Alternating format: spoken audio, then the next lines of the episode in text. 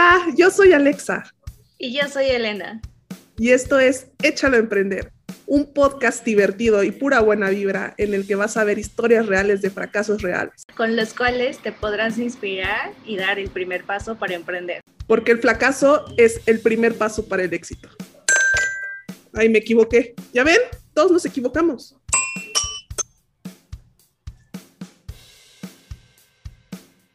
Bienvenidas y bienvenidos a otro episodio de Échalo Emprender. ¿Cómo estás, Alexa? Hola, Elena. Muy bien, muy bien. La verdad es que estoy súper emocionada. Hoy tenemos una súper invitada el día de hoy. Por favor, preséntanos. Sí, totalmente. Creo que es una persona que igual desde el principio del podcast em, teníamos como en mente en nuestra lista de que queríamos tenerla como invitada Em, yo porque la conozco desde hace años y la admiro muchísimo, y tú por el vínculo con su carrera profesional y sobre todo pues por todo lo que ha logrado eh, en el medio, ¿no? Ella es eh, Elena Lozano, ella es conductora y reportera del financiero Bloomberg TV y corresponsal de noticias en Cuatro España. Ha trabajado como reportera de noticias internacionales y también fue corresponsal en Telemundo en Ciudad de México, reportera, editora y bueno, ha desarrollado su carrera profesional desde hace más de 12 años. Y hoy, eh, bueno, eh, se ha enfrentado a diferentes situaciones, ¿no? Desde coberturas en desastres naturales, elecciones, que ya sabemos que en este país no son También fáciles. son desastres naturales. Así es. Y bueno, temas a los que todo periodista y corresponsal se, se enfrenta y nos va a estar hablando de ello. Entonces, bienvenida Elena. Qué gusto que por fin, por fin ya te tenemos como invitada. Bienvenida. Muchísimas gracias, Ele, mi tocaya y Alexa, que tengo el gusto de conocerla hoy a través de, de, esta pantalla. Me da mucho gusto que piensen en mí, sobre todo porque yo también las admiro, es mutuo y porque sé que se trata de tres mujeres jóvenes que seguimos labrando nuestro camino y podemos ver en la otra eh, pues un reflejo de, de, los objetivos, de los sueños que quisiéramos ir cumpliendo. Así que gracias, para mí es un gusto otra vez, un beso para las dos y un abrazo que quisiera darles muy pronto. Súper, ¿no? Y justo para, para empezar la conversación y nuestra audiencia te conozca mejor, eh, quisiera que nos contaras a más detalle eh, sobre ti, sobre tu trayectoria profesional que no son pocos años y sobre todo tu experiencia de cómo es hoy ser eh, una de las conductoras estelares de uno de los noticieros principales eh, en México, que es el financiero Bloomberg. Bueno, pues eh, cuando platiqué contigo, L, de que íbamos a tener la oportunidad de hacer este, esta intervención hoy, de participar en su podcast, me puse a hacer un ejercicio para recordar cuándo comenzó todo esto, cuándo siento yo eh, que se marcó el inicio de estos 13 breves años en el periodismo. Y realmente lo, lo, que recordé primero es que tuve la suerte de que pese a que me gradué en un año eh, que era en ese momento el de la gran crisis económica del 2008, tuve la suerte de que mi primer trabajo, además de en ese entonces de estar bien valorado, eh, tuvo lugar en medios de comunicación, ¿no? Sabemos que muchas personas a veces tienen que empezar en otra actividad que no es la suya y entonces en ese sentido me sentí muy, muy privilegiada de poder empezar en medios y fue en un canal que entonces nació con la crisis de efecto televisión que ya no existe como tal, que en ese momento iba a ser un canal eh, fusionado con el Universal, que al final del día eso no ocurrió. Y entonces mi paso por eh, efecto televisión fue muy breve, pero fue eh, muy aleccionador en el sentido en el que yo supe ahí que quería estar en televisión. Fue breve porque hubo cambio de equipos de producción, hubo cambio de dirección, hubo cambio de dueño y tristemente me fui en el primer recorte. Así que bueno, ese tiempo duró muy corto, fueron seis meses nada más, pero cuatro de ellos fuera del aire. Entonces ahí aprendí cómo se creaba contenido eh, que fuera temporal en ese momento para el momento en el que se estrenara la programación, valga la redundancia. Después de Efecto Televisión no logré entrar en televisión porque los medios estaban muy cerrados. En ese entonces, para entrar en tele, debías de tener un background de televisión y yo no tenía mucho que mostrar, ¿no? Eh, en pantalla, pero tuve la suerte de entrar a un medio internacional que es Agencia F, eh, la agencia española de prensa, eh, pues más leída además de Notimex eh, en español. y ahí entré como corresponsal cultural y lo chistoso de todo es que se creía que el periodismo cultural era algo sencillo que se tenía que dejar a las nuevas generaciones o a las nuevas o los nuevos que entraban a, la agencia. Y bueno, yo tuve el privilegio de estar ahí dos años y después me fui a la revista Newsweek en español y ahí fue más un papel de eh, periodismo de investigación para hacer eh, reportajes de largo aliento no era esta noticia breve y a veces descontextualizada del día a día en una agencia, sino más bien era eh, escribir notas. Tuve el privilegio de que algunas veces fueron de portada, pero que requerían de hacer varias entrevistas, de días de investigación, era una a la semana. Y por los fines de semana, más bien los fines de semana, eh, hacía el papel de editora, de editora y de redactora. Entonces fue una redacción muy chiquita, pero muy unida en el sentido en el que éramos muy pocos y teníamos que crear contenido, un porcentaje bajo en español, pero que era el que representaba a la revista eh, a nivel México y a nivel regional. Después de Newsweek, eh, seguí yo con esta cosquillita de la televisión y dije, bueno, ¿cómo voy a hacer para, para entrar en tele? Y me abrió la puerta don Porfi, que ya no está en el buró de Univisión, y entonces pues habían dos reporteros, una conductora y lo demás ocurría en Miami y en otras partes de Estados Unidos, así que empecé haciendo transcripciones de las entrevistas de los productores de Miami. Entonces era ir a, adentrarse en una redacción mágica en la que pues yo era un pequeñísimo eslabón de, de, de, ese mundo de televisión que yo quería formar parte, del que quería formar parte, pero que bueno, en ese entonces tenía que humildemente hacer una labor eh, más bien de transcripción. Yo no era quien hacía las entrevistas, sino más bien quien escuchaba las entrevistas de los productores y las transcribía. Ahí pude conocer a gente muy interesante porque eran camarógrafos, eran los reporteros que corrían, iban y venían, este, los corresponsales que de vez en cuando visitaban, visitaban el Buró de México. Y bueno, eh, un día platicando con don Porfirio le dije, ¿qué tengo que hacer yo para poder convertirme en reportera de televisión? me dijo, pues tienes que hacer televisión.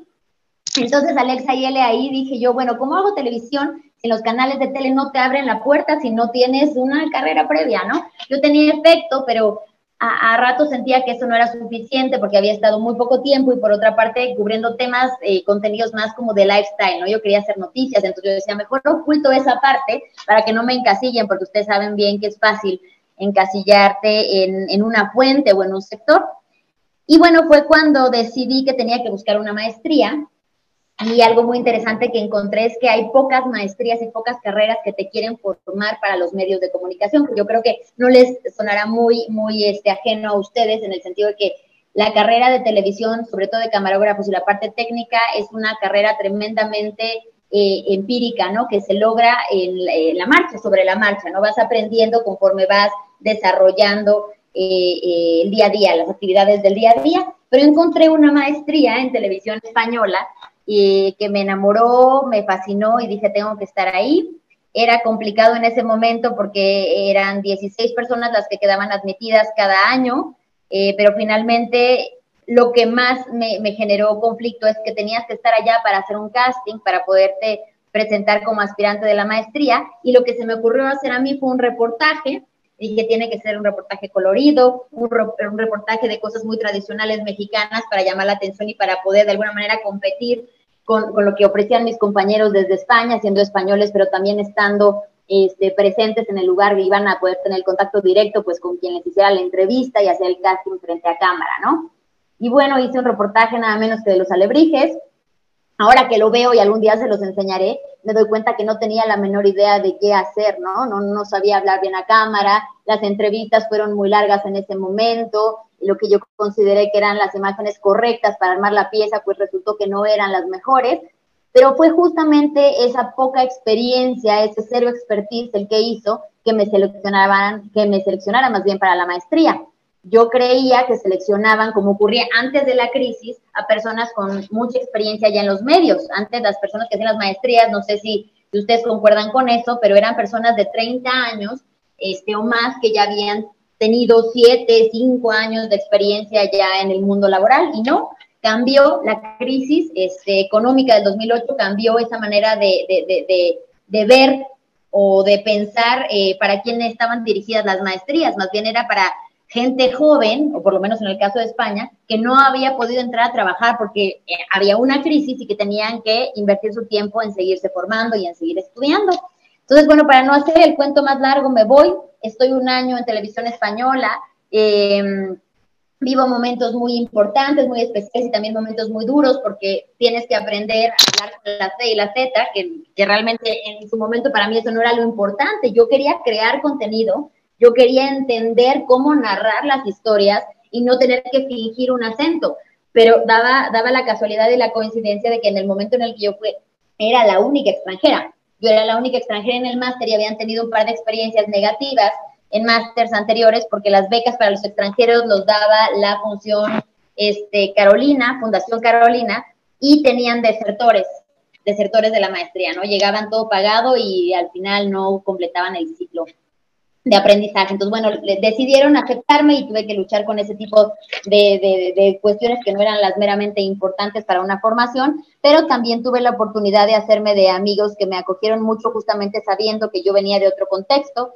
y de profesores que también nos hacían cada lunes este, exámenes de actualidad y que se dieron cuenta que para mí era importante que incluyeran, no sé, un mapa de Latinoamérica, la foto del entonces presidente Enrique Peña Nieto, entendiendo un poco que yo tenía que conocer el contexto español y el contexto europeo, pero que yo venía de otro país y que venía de otro continente. Entonces tuve muchos guiños muy cariñosos, muy amorosos durante la maestría que me ayudaron pues a pasar ese año de la mejor manera, a aprender mucho más otra vez de desarrollar los géneros periodísticos y yo creo que la mejor parte fue cuando tuve mis prácticas ya en el llamado Pirulí, este, que es donde están los estudios grandes y las oficinas de televisión española para la parte de noticias, y pasé ahí todo un verano eh, jugando a ser reportera, jugando a ser eh, periodista, y digo jugando porque realmente cuando tienes la conciencia de que eres un becario y no estás al aire, de verdad al aire como una reportera, pues las responsabilidades sientes que son menores, ¿no?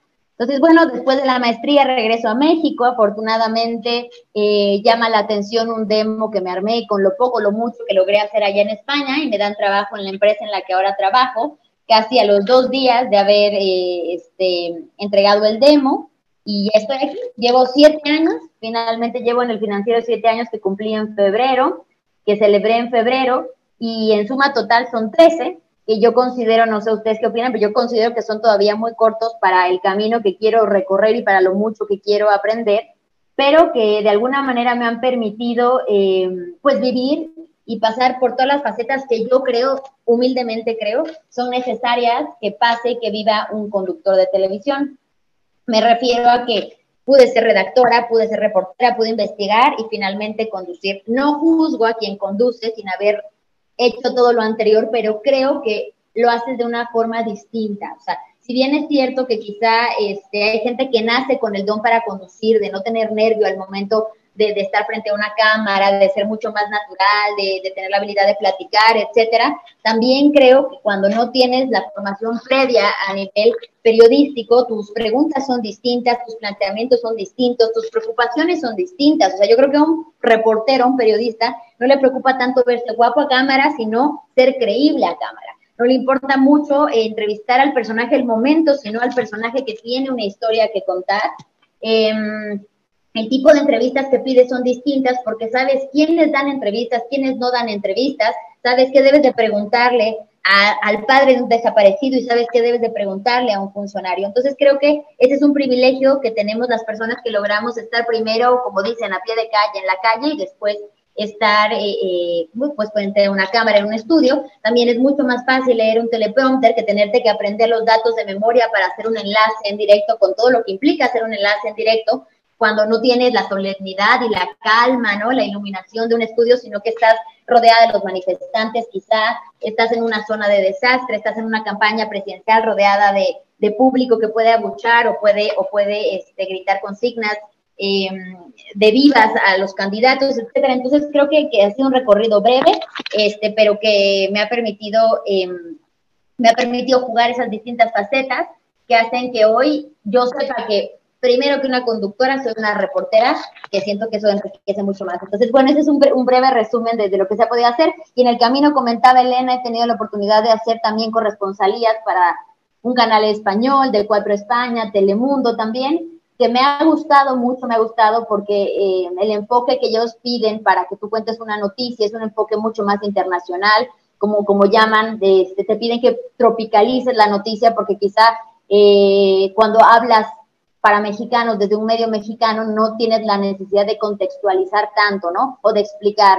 Este, la Ciudad de México se encuentra al centro de la República, no sé, con tantos habitantes, o explicar ciertas palabras que para un medio internacional sí tienes que decirles dónde está ubicado, cuántos habitantes, por qué es importante, etcétera. Entonces son dos lenguajes distintos que te permiten aprender a contar la noticia de distintas maneras. Entonces, bueno, ese sería el breve resumen y que, y que pues espero yo seguir eh, construyendo esta historia en el camino. Qué increíble trayectoria, Elena. No cabe duda que el periodismo es una carrera bastante complicada, pero también muy versátil, ¿no? Como tú dices, ser periodista no es nada más eh, ser escritor, ¿no? O sea, puede ser escritor, puede ser reportero, puede ser eh, anchor, puedes, o sea, es súper versátil. Y eso es algo que también al mismo tiempo eh, puede llegar a serlo, como tú nos mencionas, ¿no? Un poquito complicado el poder entrar en donde tú es tu sueño. Tú empezaste tal vez escribiendo, pero digamos que tu sueño era estar como eh, en las cámaras, ¿no? Este, y estar ahí con la gente, con el público. Entonces es súper interesante esto que nos estás contando, Elena. Em, y también sabemos, y vamos a hablar de la realidad, otra realidad, eh, pues no tan bonita, que es el tema de, de lo peligrosa que es esta carrera, ¿no? Em, sabemos que en México, digamos, hasta ahorita estaba viendo un reportaje en la mañana que, si no me equivoco, han habido ocho asesinatos de periodistas en lo que va del año y no es, no es algo que, digamos, creo que somos el segundo país con más, eh, con más eh, bueno, más peligroso para, para los periodistas, ¿no? Eh, ¿Qué es lo que te motivó, Elena, a estudiar periodismo? Ya sabemos que, como comentamos, es una carrera muy peligrosa, ¿no? Pero ¿qué es lo que a ti te llena, qué es lo que te, te, te hace despertarte todas las mañanas, decir, esto es lo que, o sea, yo, yo voy a desafiar eh, los peligros de día a día que me puedo enfrentar o como periodista, eh, ¿qué es lo que a ti, a Kalena, le mueve todos los días? Bueno, primero a mí me encantaría contarles que yo desde chica supe que quería ser periodista, pero no es así. Yo no tenía clara que, que quería ejercer esa, más bien claro que quería ejercer esa profesión, yo pasé por muchas facetas. Yo tenía una tía que era diplomática y yo creía que, estudiar relaciones internacionales era lo más cool porque podías hablar muchos idiomas, porque viajabas, porque viajabas, porque este, te codeabas con gente muy, muy inteligente, muy interesante, porque incidías en cuestiones políticas, no, no nada más a nivel nacional, sino internacional. Yo creía que lo de las embajadas, los consulados era algo muy cool y lo sigo creyendo, pero yo pensaba que eso bastaba para decidir pertenecer a, un gremio, ¿no? Eh, después quise inclusive ser actriz, patinadora, para nada de eso tuve, tuve ninguna habilidad, pero además eran como los deseos del momento. Y realmente fue hasta casi tercer año, tercer año de carrera, porque estudié comunicación, que nos obligaron a decidir qué subsistema queríamos cursar para poder este, completar nuestra lista de materias, ¿no? Y para graduarnos y trabajar en ese último año, que yo hoy entiendo que es muy tarde, este, aprender periodismo solamente un año, porque aprendes de todo un poco, pero realmente entiendes poco, ¿no? Entonces, bueno, yo decidí que quería estudiar periodismo en el cuarto año de carrera.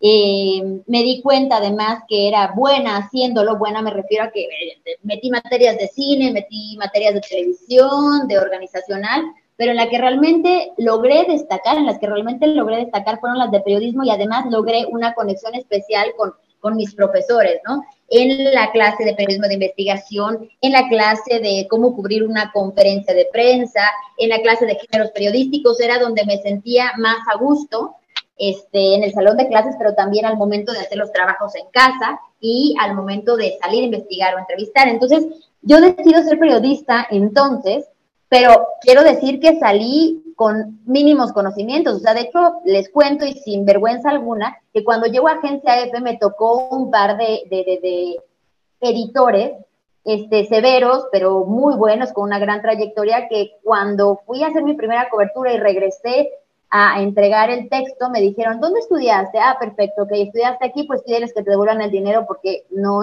no aprendiste nada, ¿no? Fueron muy duros. Me lo dijeron así y yo creo que eso a veces te puede tumbar o te puede motivar. Yo creo que en ese momento me sacudió y me di cuenta que, que en efecto sabía muy poco que el periodismo, como muchas profesiones, se hace en la calle y en el día a día, pero sobre todo que yo tenía que, abrir muy bien los ojos, este, eh, los oídos, que tenía que agudizar mis sentidos para poderme realmente sumergir en el mundo del periodismo. Ahora, México es un país sumamente peligroso para ejercer el periodismo, sí, pero creo que pocas ciudades en el mundo, pocos países en el mundo como, como México y Ciudad de México para ejercer el periodismo. Todos los días tienes cientos de miles de historias que contar, o sea, basta voltear a ver, basta realmente detenerte a observar para poder eh, darte cuenta que tienes una riqueza enorme e infinita de información, ¿no? Y que es un privilegio poder estar en este lugar para hacerlo. Hablan de peligro, justo Alexa menciona el peligro. Yo tengo que ser muy honesta, o sea, yo creo que los verdaderos periodistas que eh, se arriesgan día a día al momento de ejercer no están en la capital, están en los estados. Son ellos quienes cubren la, la nota roja, quienes cubren temas de corrupción, temas de seguridad y ellos constantemente están siendo amenazados. Como decías, ocho periodistas tan solo en lo que va del año y muchos de ellos tenían sueldos tan precarios como cinco mil pesos al mes por levantarse en la madrugada y por dormirse en las madrugadas. Entonces, no me atrevería a compararme con ellos. Eh, me ha tocado investigar, me ha tocado cubrir casos importantes, este, estar en marcha, de pues caminar codo a codo con los padres de los desaparecidos, etcétera, pero no he tenido el privilegio de, eh, de, de formar parte de ese grupo de periodistas de investigación de los estados, ¿no? Que son realmente los que se juegan la vida todos los días. Entonces, bueno, el reconocimiento a ellos y entender, por supuesto, que la labor que hacen ellos, pocos la hacen y, pocos logran mantenerse de pie pese a las amenazas, pese al daño a nivel psicológico, físico, emocional que les implica ejercer la profesión. Ahora, de mi lado, no por menospreciar lo que hago yo, o sea, porque me, me queda claro que que todos los días significan un esfuerzo y un nuevo aprendizaje. Lo que es cierto es que a mí lo que me ha tocado mucho es justo estando en la capital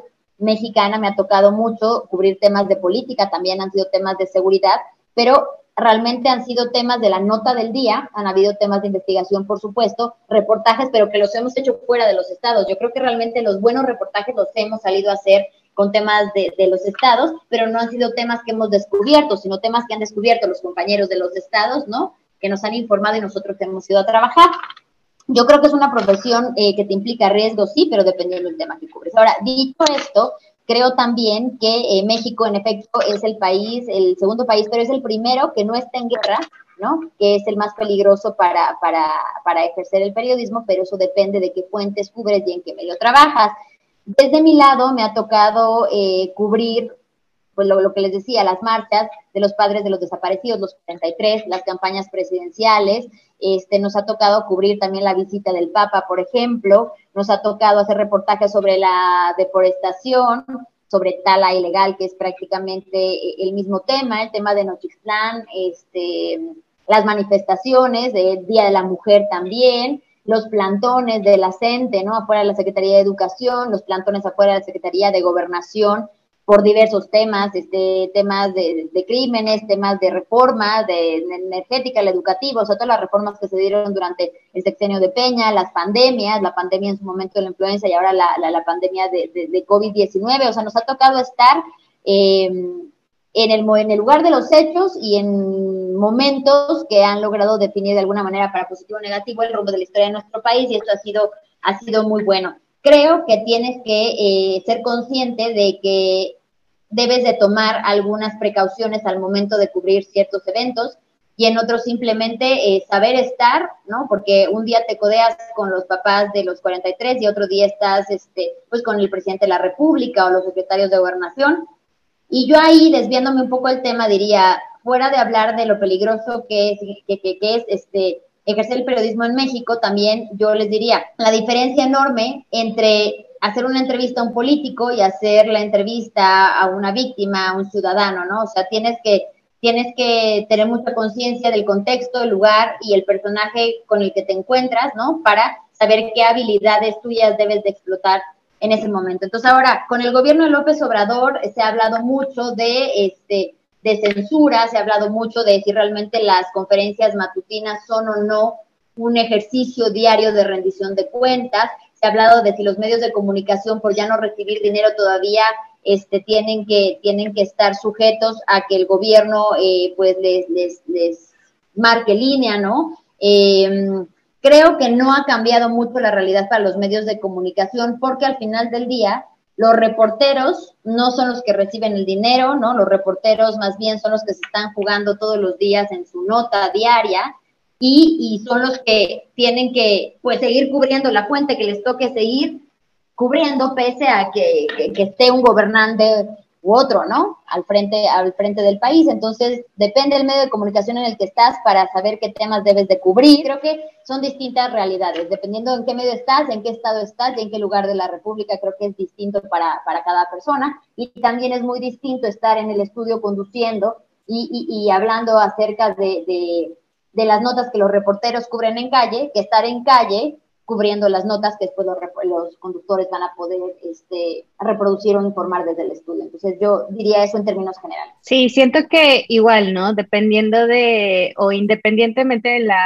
posición en donde estés, ¿no? Ya sea que estés como reportero, corresponsal o conductora, tienes una gran responsabilidad independientemente también de el medio que, del que se trate, ¿no? Porque al final de cuentas tú eres quien está dando la nota la noticia, quien está comunicándolo y también como dices, ¿no? O sea, no es lo mismo estar en una frente a una cámara y decir, eh, por ejemplo, ¿no? Se me viene a mente el tema del sismo. Em, ser como muy sensible frente a cámara y decir sesgos lo que está pasando y tampoco intentar descomunicar. Pero por otro lado, pues estar ahí en medio de todo el caos y, también no perder la calma requiere mucha, mucha responsabilidad. Entonces, no sé si nos puedas compartir alguna experiencia compleja a la que te hayas enfrentado y justo desde el lado de Elena, independientemente del medio en donde hayas estado, ¿crees que tuviste como esa gran responsabilidad de comunicarlo, tener como este sesgo, ¿no? De, de, solamente dar la noticia por darla. Sí, claro que sí. Bueno, yo, yo creo que siempre, o sea, hay que partir de, eh, de algo muy claro, que es que las palabras, ¿no? Las palabras que tú escribas, que tú digas al aire, terminan marcando la historia de, de, de la persona a la que logras visitar, de la persona a la que vas a entrevistar, ¿no? Del lugar al que llegas para poder eh, realizar tu trabajo de campo. En ese sentido, creo que eh, hay que tener muy claro que nosotros como periodistas de este lado vamos a irnos del lugar al que llegas, pero las personas a las que entrevistaste, con las que tuviste, se quedan en el lugar. Entonces, la responsabilidad enorme que implica que una palabra que tú digas o que tú escribas va a marcar a las personas que sí se quedan en el lugar mientras que tú te vas, ya no pasa nada, ¿no? Entonces, yo creo que ahora en el que, en un momento en el que en general se está viviendo esta revolución digital, se perdió mucho la responsabilidad del contenido que generas desde este lado, ¿no? Eh, antes firmabas las notas, ¿no? Antes te hacías responsable de lo que, de lo que hacías y de lo que decías, de ahora que hay tantos medios y tantas plataformas, muchas veces no se firma, ¿no? No, no, no se personaliza el reportaje, ¿no? La investigación que está realizando. En mi caso, yo creo que tiene que ver más bien la experiencia que te voy a contar con una cuestión de idiosincrasia, ¿no? Que responde a que a mí me tocó ir en su momento cuando la visita del Papa Francisco a México, me tocó ir a Chiapas para hablar acerca de el Chiapas que recibía al Papa Francisco, ¿no? Antes de su visita, una persona fue al Estado de México, otra estuvo aquí en Ciudad de México, otra estuvo en Ciudad Juárez y a mí me tocó ir a Chiapas. Yo creí en ese momento, y lo sostengo porque creo que no fue bien, que la manera más este, correcta de cubrir Chiapas era hablar de un hecho tan importante como la matanza de Acteal en la comunidad de las abejas, por otra parte, ir al río Suchiate para ver la migración de los centroamericanos hacia nuestro, hacia nuestro país, hacia México, e ir a un albergue para platicar con ellos y saber y conocer acerca de qué causas los llevan a la migración, y por otra parte hablar de el Chiapas de el STLN y este Samuel Ruiz, Monseñor Samuel Ruiz. Cuando voy específicamente a la zona de Acteal, primero entender que uno cree que llegas, ¿no? Con tu micrófono y yo la te quiero entrevistar, este, voy a entrar a levantar aspectos. No, aquí hay una cuestión de jerarquías muy clara de los pueblos originarios en los que, además, después de haber este, sufrido una matanza como la de 1997, ellos deciden en su momento a quién abrir o, a quién cerrar sus puertas. Nosotros corremos con la suerte de que en ese momento se estaba celebrando el aniversario, estamos ahora 25 años, en ese entonces habrá sido el aniversario número 20 de la matanza de Acteal, y hubo una ceremonia impresionante, o sea, de verdad, a nivel imagen, a nivel a nivel este, espiritual, a nivel este, cultural, o sea, fue de verdad una, eh, un nivel de riqueza de imagen que yo jamás imaginé que íbamos a poder obtener en ese momento. Tuvimos que pedir un permiso al jefe, el jefe tuvo que consultar, hacer un consenso con la comunidad para decidir si nos dejaban entrar o no, y cuando entramos nos tocó presentarnos en público ante un micrófono, decir quiénes éramos, por qué estábamos ahí, etc. Nos tocó la oportunidad enorme de, de adentrarnos en su, en su mundo, pero también difícil al momento de entender que hay choques culturales, choques ideológicos y que uno no puede creer que puedes llegar con la cámara, sentirse que, sentirse que eres muy poderoso, muy cool y que por eso la gente te tiene que abrir la puerta. Cuando llegamos ahí, este, yo creo que eh, el reto mayor fue, uno, la barrera del idioma, porque no hablábamos el mismo idioma, es la comunidad Tzotzil, este, uno, entendernos, hubo alguien que nos ayudó más o menos con la traducción. Dos, eh, que, el tiempo entendido para nosotros no transcurre de la misma manera para ellos en las comunidades, ¿no? Nosotros teníamos apuro, ellos necesitaban ir a su ritmo, ¿no? El tiempo lo marcaban ellos, no el tiempo los marcaba ellos, que, que eso, es, eso es muy occidental, ¿no? Este, entonces, bueno, fue entrar, fue platicar con ellos, fue fue revivirles, removerles un hecho que, que, hasta hoy ha quedado impune completamente. Fueron 45 indígenas los que fueron asesinados por paramilitares. Las familias siguen pidiendo justicia, justicia que no llega. Este, llegar al lugar fue sumamente complicado. Creímos que podíamos llegar en taxi, tuvimos que caminar, tuvimos que buscar, etcétera, ¿no? O sea, son un pueblo que se mantiene casi, casi que suspendido en el tiempo y muy escondido, ¿no? Muy escondido, pues, este, que además ha levantado barreras muy grandes justamente para protegerse. Entonces, yo creo que esa experiencia fue muy rica, fue complicada, y también la experiencia en el albergue de los migrantes, o sea, tuvimos que, cruzar en la lanchita, es un río que no tiene mucha profundidad, pero que para cruzarlo tienes que alquilar una lanchita, alquilar unas boyas, ¿no? Este, eh, tienes que esperar a que baje un poco la intensidad del río, y fue platicar con migrantes, ¿no? Eh, entrevistar a personas que venían huyendo de la violencia, ¿no? Que, que venían huyendo después del asesinato de un hijo, del cobro de piso, de extorsiones, ¿no? Y que, y que estaban ahí frente a ti con nada más que la ropa que vestían en ese momento, con historias sumamente tristes, con la foto de una hija desaparecida, en fin, o sea, Creo que estas experiencias, aunque no han sido extremas a nivel físico, de poner en riesgo tu vida, son extremas a nivel emocional porque te toca ponerte en el lugar del otro para poder entender lo que está viviendo y hacer las preguntas adecuadas y correctas, ¿no? Porque a veces dices, ¿qué acabo de decir?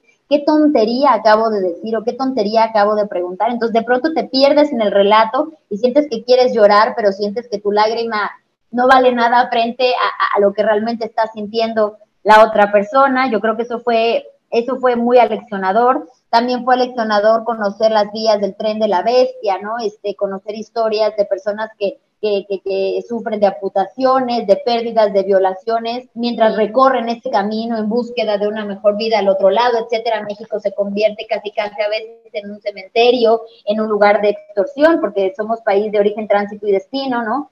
y al parecer todavía no, las autoridades no tienen muy claro qué se puede hacer para lograr este, no solamente evitar la migración, sino este, tratar con dignidad como en humanidad y respetar este, los derechos básicos de las personas. Entonces yo creo que esta experiencia del Papa fue aleccionadora por eso, este, y creo que al final del día es tratar de contar dos historias distintas, el de los católicos fervientes que están esperando al Papa y el de las personas que han perdido completamente la esperanza porque su día a día eh, no es pues no es nada agradable, ¿no? Y es más bien muy duro. Yo creo que, yo creo que eso les platicaría. Sí, no cabe duda que, como tú habías mencionado anteriormente, México es un país tan lleno de historias, ¿no? Eh, como historias pues muy tristes, muy negativas, como el tema de la violencia que, que vivimos día a día, pero también historias tan llenas de, de, magia, ¿no? De cultura. O sea, vivimos en un país tan hermoso que, que yo creo que la mejor forma en la que podemos eh, ver eso es a través de ustedes, los periodistas, ¿no? Que nos pueden transmitir estas historias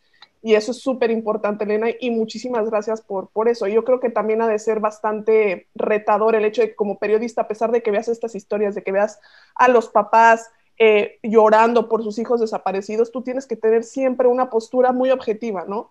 Y eso no ha de ser nada fácil. Entonces, eh, creo que también es uno de los retos como, como, como periodista. Eh, más allá de que la función de, de, de ustedes como, como periodistas no ha cambiado, es el contar estas historias.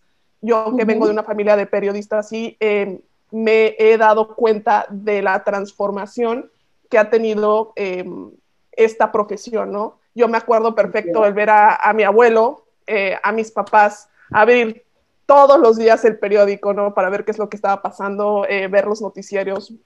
Este, y, vemos cómo hoy en día los medios digitales han, eh, digamos, transformado y acaparado de alguna forma otra, también eh, la forma en la, que se, en la que se comunican y en la que se escuchan estas, estas, estas historias.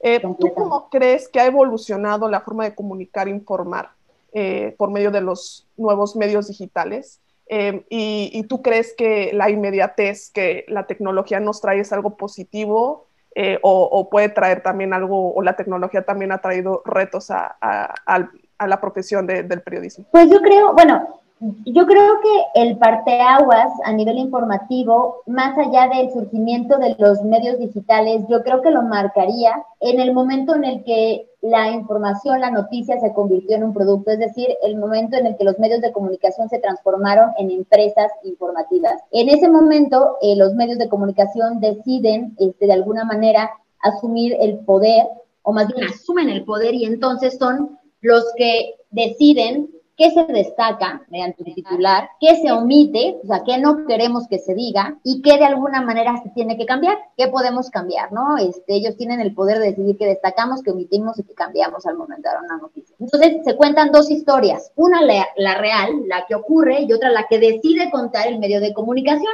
O sea, depende del medio que transmite, decide contar la historia a su manera. Siendo así, ya hablando de lo digital, yo creo que eh, si bien ha privilegiado el hecho de que hay cada vez más plataformas que brindan información en distintos formatos y las personalizan de alguna manera dependiendo cuál es el público, em, carecen justamente por esto que mencionaban de la inmediatez, carecen de ser versiones o de contar historias que realmente pueden lograr contrastar fuentes que sean fidedignas y por otra parte que la información que das se sostenga en documentos eh, originales, en documentos existentes, en, en investigaciones reales. Yo, yo ahí, como bien diría, para mi gusto, uno de los mejores periodistas, Richard Kapuczynski, es que se perdió la parte personal, lo que les decía hace rato. Cuando ya en los medios digitales, en las multiplataformas, ya no hay alguien que dé la cara por lo que escribe, ¿no? La información se pierde. De pronto, algo que está mal dicho no importa porque se pierde en este mundo de, de, de, mucha información, ¿no? Creo que lo digital no, no va a sustituir a los medios tradicionales, pero sí creo que va a tener que seguir de alguna manera coexistiendo, ¿no?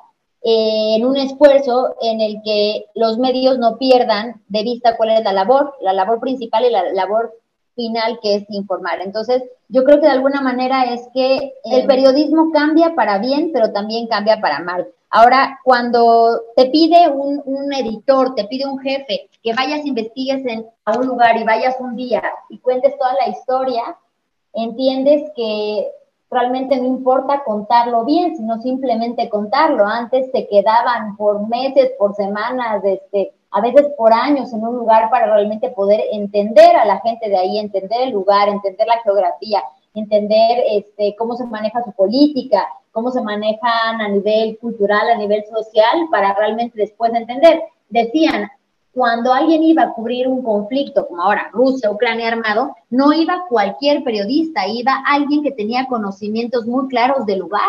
O sea, tienes que entender realmente desde dónde viene el conflicto, ¿no? Cuáles son las motivaciones, este, eh, al final del día derivan en ese conflicto para poder hablar de él. Ahora te da lo mismo. A mí me pasó. A mí me enviaban un día a la Cámara de Diputados y al día siguiente estaba en la Secretaría de Gobernación y después estabas en la Secretaría de Economía, después estabas en la Secretaría de Energía. Entonces tú medio entendías el tema y ya estabas al aire explicándole a la gente. Y confieso, muchas veces yo decía, no sé lo que estoy diciendo.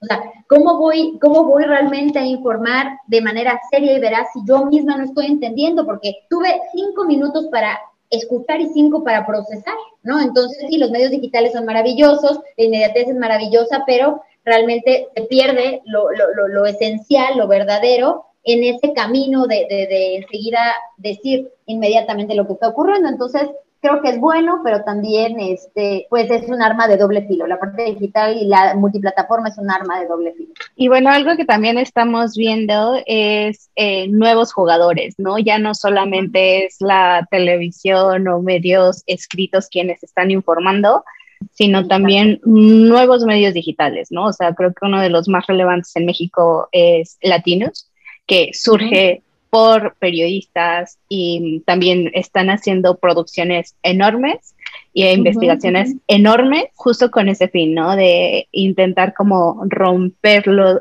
que tienen las... Em, los medios tradicionales. ¿Crees que iniciativas como Latinos van a empezar a destacar más y van a sobre, eh, sobrepasar a los medios tradicionales? ¿O cuál es tu perspectiva sobre estos medios nuevos? Yo creo que sí son medios que atraen a mucho más gente, pero generan, más, más bien no pero, sino que atraen a mucho más público, es cierto, generando contenidos mucho más espectaculares. ¿no? Ya no es noticioso, es más espectacular, es más qué es lo que genera debate, qué es lo que genera escándalo, eh, creo que es un buen ejercicio, pero es un ejercicio basado en la crítica directa al poder. Puede gustarte o no el gobierno de López Obrador, pero mi pregunta es, ¿ese medio, un medio como Latinos, va a seguir existiendo cuando el gobierno de López Obrador ya no esté? Van a tener que criticar al gobierno en turno en su momento para poder seguir al aire, para poder seguir eh, siendo un medio de comunicación, no lo sé. Yo lo que creo es que las investigaciones tienen que ir más allá de la crítica al gobierno en turno. Yo creo que es importante siempre cuestionar al poder, siempre es importante investigar, pero también es importante saber que el trabajo periodístico que hayas tiene que trascender un sexenio, tiene que una investigación tiene que trascender al líder en turno ¿no? Y tiene que responder más a necesidades de los ciudadanos de a pie, de los ciudadanos del día a día que ahora se informan mediante los medios de comunicación masivos, este, pues para tener razón de ser. Eso creo yo. Yo creo que Latinos va a seguir, yo creo que van a seguir surgiendo como medios como N La diferencia va a ser el público que, que los escucha, al público para quien se transmita, eh, el tipo de contenido, no sé, yo, yo por ejemplo soy muy tradicional, o sea, yo pese a que tengo 37 años, sigo creyendo en el poder de, de esta caja chica, ¿no? En, en, en la formalidad, ¿no? En, en, la elegancia, en la solemnidad de un medio de comunicación tradicional, justamente porque cuando empiezan a surgir otros en los que no importa la calidad de la imagen, no importa la calidad de la información, no importa el tipo de entrevistado, no importa nada de eso, creo que importa todo lo demás, importa todo lo, todo lo que es básico, todas las bases del periodismo, importa seguirlas eh, transmitiendo, importa seguir trabajando este, a rajatabla a través de ellas. Entonces, yo creo que serán cuestión, más bien será una cuestión de gusto, de interés en ciertos temas y en ciertos contenidos, lo que permitirá que los medios nuevos subsistan. Eh, ahora también hay que decirlo muy claro, son nuevos medios, pero son con los mismos periodistas de hace años, ¿no? O sea, si bien estoy a favor de que se haya acabado esto de las figuras, de las grandes figuras de televisión, como lo están haciendo ahora en el 11, que ya no apuestan a tener este, un, conductor que, que, realmente sea la cara del canal, sino que todos sean el 11, o sea, ahí el producto final y el estelar es el canal 11 por encima de los conductores, también este, creo que, tenemos que empezar a formar nuevos, nuevos líderes de opinión que puedan ser las nuevas caras de esos nuevos medios, porque si no son medios nuevos con los mismos conductores de antes, los mismos periodistas de antes. Entonces, yo te diría, creo que por ejemplo en el caso de Carlos Loret, este, en otro país, al momento de haber ocurrido algo como el montaje, ¿no? De Florence Cassette, él ya no existiría como periodista. No es una crítica con él, yo lo he entrevistado, lo admiro en muchos sentidos, pero seguimos dándole eh, voz y voto a periodistas que han demostrado en su momento que, que, no han sido fieles este, ni rigurosos para la, para la profesión. Y luego también periodistas que sí eran periodistas que recibían dinero de los gobiernos para poder informar, para transmitir, este, grandes empresas informativas que estaban pagadas por los gobiernos en turno. Entonces, no sé, o sea, yo creo que los medios nuevos son válidos en cuanto a que hayan caras creíbles, se generen contenidos que realmente importen a la gente, que, que se contrasten fuentes, que se, que se investigue a través de documentos creíbles y fiables y que eh, siga respondiendo a las necesidades de los ciudadanos y que siga manteniendo la calidad en cuanto al producto que ofrecen. Eso pienso yo, pero yo soy muy tradicionalista. Yo trabajo en un medio de comunicación y yo jamás me vería haciendo un video de YouTube, porque soy malísima y porque creo que el periodista sí lo respalda toda esta infraestructura y todo el, y todo el prestigio que, que, implica un medio de comunicación como el financiero que tiene muchos años o que lleva un apellido como Bloomberg, ¿no? que ha sabido abrirse un nicho. Entonces, yo creo que yo creo que dependerá del público que esté ahí para verlo. No, totalmente de acuerdo contigo, Elena. Yo creo que como como te había comentado, ¿no? Yo creo que la característica principal de un periodista debe ser su objetividad y su criterio, ¿no? No se trata nada más de criticar al gobierno en turno por criticarlo porque te cae mal o porque te va a ganar seguidores.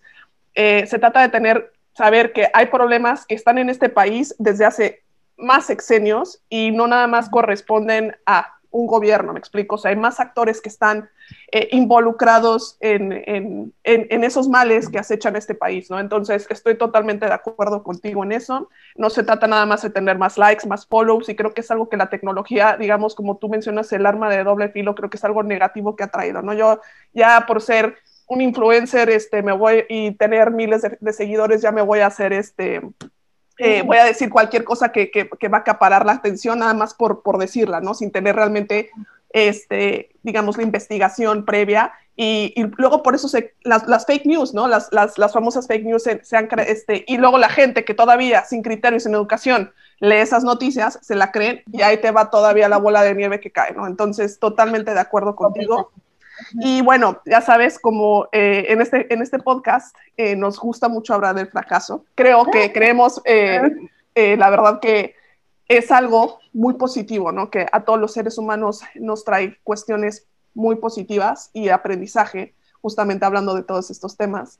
Em, y bueno, queremos saber para ti, Elena, primero, ¿qué es el fracaso? O sea, para ti, ¿qué es el fracaso? Y si nos puedes contar una de tantas historias que nos has contado, como desarrollarnos una experiencia que te ha ayudado a ser quien eres hoy? Bueno, es que yo, ahorita me reía porque además de, de, cómo, cómo, lo preguntas y lo planteas, este, me dio risa acordarme que hay quizá tres momentos que yo identifique, pero primero tengo que decir que esta es una profesión en la que puedes trabajar todo un día en algo y el minuto que sales a cuadros y la riegas es que todo tu día sientes que no valió para nada. O sea, como reportera te pasaba, estabas investigando, marchando todo el santo día y los dos minutos al aire, si te trababas, tragabas saliva, este, si decías un dato mal, tu día se había ido para abajo. O sea, son 24 horas perdidas por dos minutos. Luego estás, este, estás eh, en total exposición todo el tiempo, ¿no? Otra vez, es una hora completa de noticiero, dos minutos que te equivocas y esa hora completa sientes que, que fue un fracaso y que no sirves para nada. Entonces, para mí fracaso es probablemente no cumplir el objetivo del día. Cuando estoy a cuadro es no hacer una entrevista bien, el pronunciar mal un nombre, que por supuesto luego también es que eso no se juzga demasiado. Estamos hablando de Ucrania y de Rusia, los redactores te ponen el nombre, claro, ahora ya sabes que es Volodymyr Zelensky, ¿no? Que al principio parecía como un trabalenguas eterno, pero luego te ponen también otros nombres de ciudades, ¿no? Este, ucranianas, rusas, este, de funcionarios de ambos países que no tienes idea cómo se pronuncian, ¿no? Y el fracaso llega el momento en el que después de haber estado estudiando fuera de cámara un nombre, lo, lo pronuncias mal. Pero en el día a día yo lo traduciría quizá en tres momentos. A mí me pasó que las, el primer directo que hice para este canal fue para elecciones intermedias y yo estaba en el PAN y estaba tan nerviosa que, que, que no recuerdo ni, ni, ni, ni, si logré aprenderme el texto no, pero por ejemplo yo decía, eh, líder del PAN, Gustavo A. Madero. Pues no es Gustavo. Madero, no es el nombre de la alcaldía, etcétera, tonterías así, ¿no? O decía, este, era Tixtla Guerrero, yo decía Tuxtla Guerrero porque pensaba en Chiapas, ¿no? O sea, esa clase de datos que al final del día sí significan malinformar, pero que te dejas llevar, o sea, te digo de verdad, sientes que estás paralizada y dices nada más, pues a la buena de Dios, suerte y lo que te venga en mente, eso me pasó el primero. Luego, otra vez, eh, ¿qué fue lo que me ocurrió? Ah, una, yo creo que cuando em, entré a Agencia F, no logré quitarme en su momento el estigma de la nueva, ¿no? La, la, recién graduada, la nueva, a la que le íbamos a dar la oportunidad de entrar a una agencia de tal prestigio, no sé qué, no sé cuánto. Yo cubrí el tema cultural y como les decía en un principio, no sé por qué se entiende la fuente cultural como una fuente más light, más sencilla, más, ¿no? Yo, con el paso del tiempo, he entendido que para, para cubrir la fuerte cultural debes de tener un bagaje cultural muy fuerte, digo, muy grande, un vocabulario mucho más extenso, debes tener esa sensibilidad de narrar mucho más, ¿no? De describir.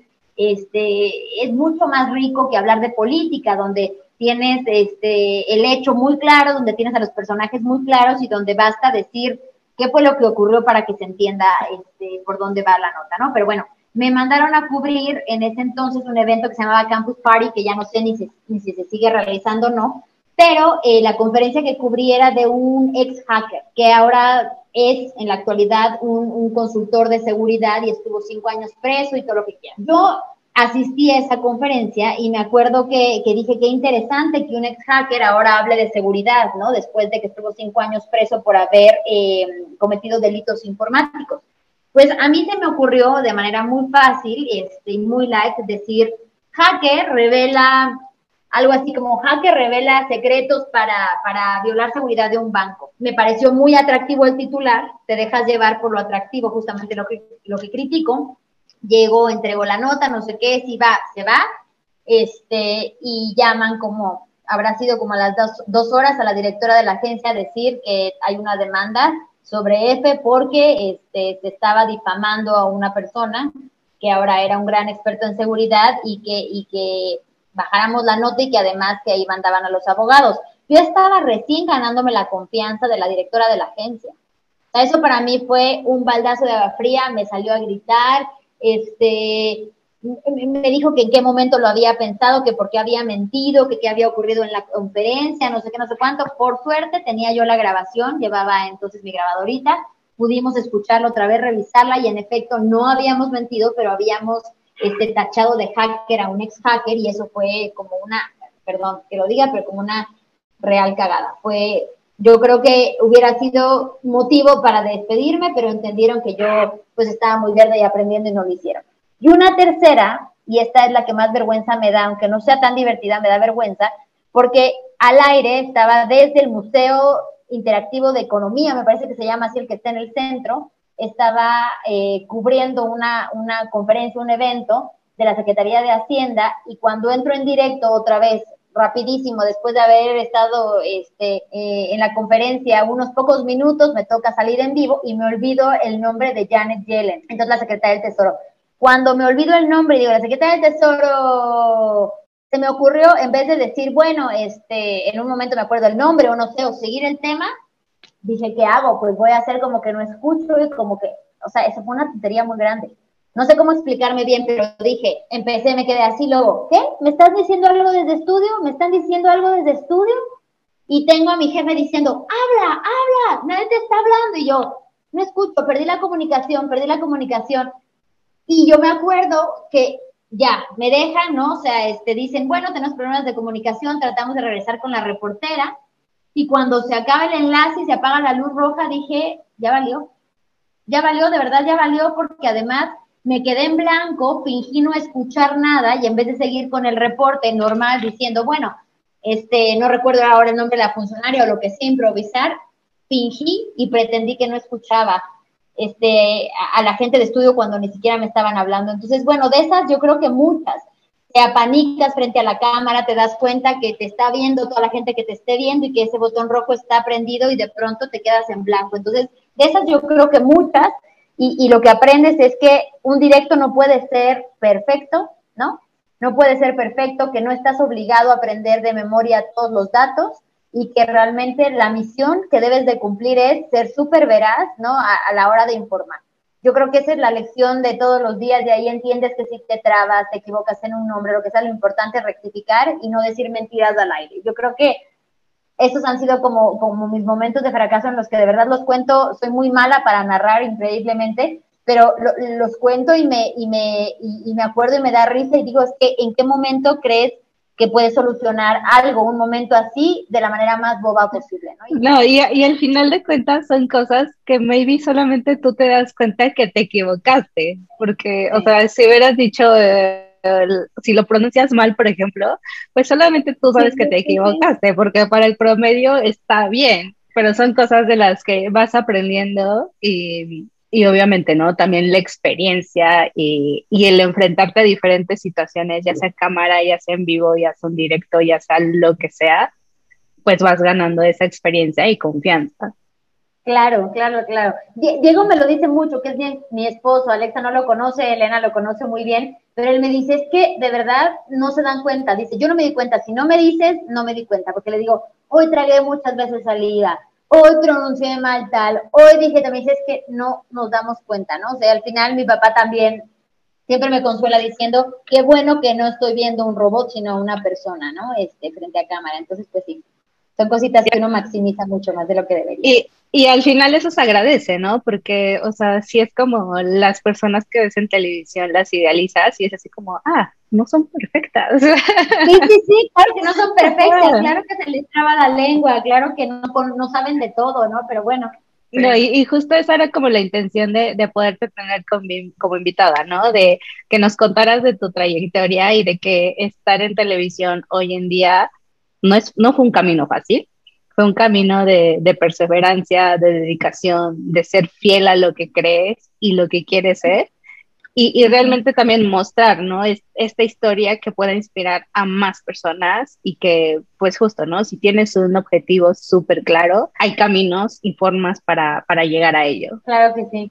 Sí, no, no, no, no es un camino lineal para nada. Sí, y, y bueno, ya como para, para ir cerrando y ser respetuosas de tu tiempo, también algo que le pedimos a nuestros invitados es que nos hagan alguna recomendación de justo qué, les ha ayudado a, aprender o cómo les ha ayudado también a, formar ese camino en su trayectoria profesional. Em, la autocrítica, yo creo, este, ahorita que hablábamos de los errores, de, las cagadas, perdón el término, pero del día a día, porque esos son, eh, yo creo que uno, eh, entender que hay dos, dos Helenas, dos, dos, dos personas, ¿no? Una, la, la, la, que, la que ven a cuadro y otra la que está detrás, detrás de cámaras, ¿no? Y en ese sentido entender que se vale equivocarse, se vale dudar, se vale no tener un gran día, ¿no?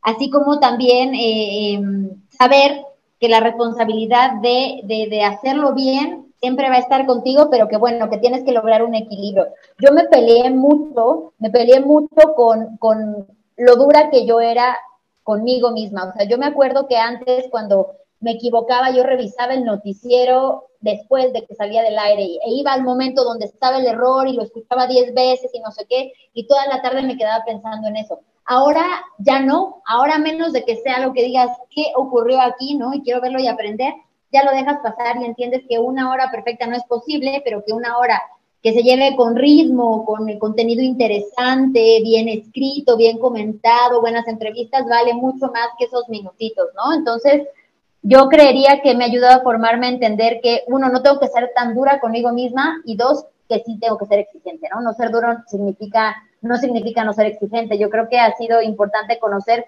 dos facetas, no olvidarme que afuera del aire sigo siendo yo misma, que sigo siendo valiosa y que al aire este, tengo una responsabilidad, eh, responsabilidad enorme, sobre todo para los demás, y que no se trata de cómo me sienta yo, sino cómo haga sentir a los que me están viendo. Entonces, yo creo que eso me ha ayudado a ser menos dura, pero sí más exigente. Totalmente. O sea, es súper importante saber que todos nos podemos equivocar, pero eh, aquí el chiste es cómo tomamos esa equivocación, ¿no? Que es como una forma de aprendizaje para, para poder ser mejores. Eh, a nivel profesional, a nivel personal. Entonces, muchísimas gracias por esto, Elena. Em, pues ya nos vamos a despedir, de verdad. Queremos agradecerte el tiempo, eh, las historias, las experiencias que nos has contado. Muchísimas gracias. Estoy seguro que a mucha gente le va, le va a encantar escucharte. Muchísimas gracias a ustedes, Alexa y Ele. La verdad es que es la primera vez que me hacen una entrevista, sobre todo tan personal, y lo he disfrutado mucho. Eh, es increíble, pero yo estaba muy nerviosa al principio y digo increíble porque luego, luego resulta que, piensas, ¿no? Esta persona está todos los días a cuadros, se dedica a esto y no, cuando, cuando te metes a autoexplorarte y hablar de ti misma, cambia completamente la manera en la que te sientes, pero me he sentido muy arropada. Este, les agradezco mucho la oportunidad de compartirlo y también de que gracias a este encuentro pude recordar muchos momentos que a veces hace falta para, para entenderte en dónde estás ahora, ¿no? Este, quién eres eh, eh, y recordarte lo que has logrado y también lo que, lo que te hace falta eh, lograr. Entonces, gracias, las abrazo mucho, de verdad, lo disfruté un montón. No, y como dices, ¿no? O sea, que estos 13 años de carrera profesional, que no son pocos, realmente son el principio de muchas cosas que vienen, ¿no? Entonces, esperemos que en próximos años siga existiendo Échalo a Emprender y podamos entrevistarte nuevamente justo para que veamos cómo ha evolucionado tu carrera y pues obviamente todo el impacto que, haces eh, en, la comunicación al atreverte a estar en frente a cámara y comunicar y, justo lo que dices, ¿no? Siendo coherente con tus principios. Entonces, mil, mil gracias por acompañarnos. Gracias a ustedes. Me quedo con el corazón llenito. Un abrazo y que exista, por supuesto, con muchísimos, muchísimos años más. Échale Muchísimas gracias, Elena. Cuídate también, Elena, a las dos Elenas. Eso. Nos escuchamos en el próximo episodio. Bye.